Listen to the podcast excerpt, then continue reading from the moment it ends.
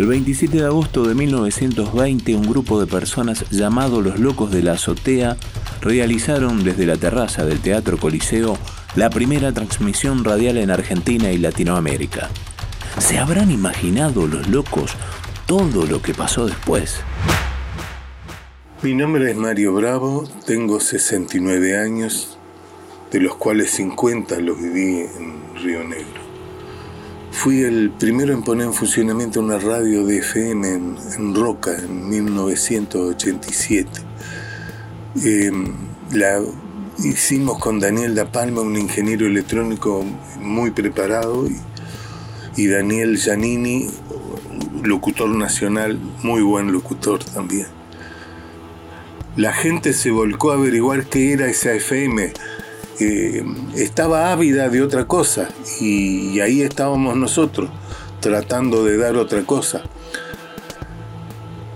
Pero no contábamos con un problema, la gente nunca había escuchado FM y muchos no sabían dónde encontrarla. Algunos decían, tengo una Tonomac Platino 7 bandas y no la encuentro.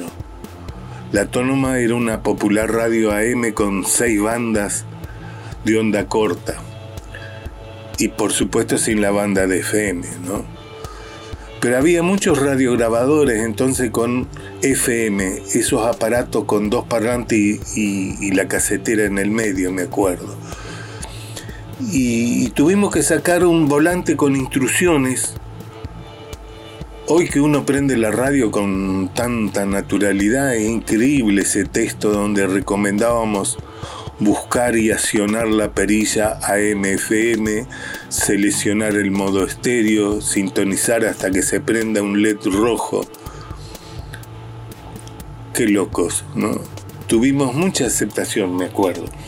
Muchos periodistas comenzaron su oficio en Manantial y, e inspiró a otros radiodifusores que antes trabajaron en nuestra radio. Es un medio que bien empleado es mágico es una excelente compañera.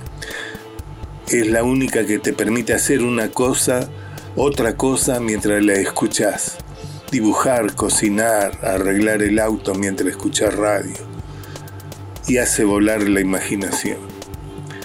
Feliz día a la radio y a sus amigos. Un gusto. 100 años de radio. ¿Se habrán imaginado los locos?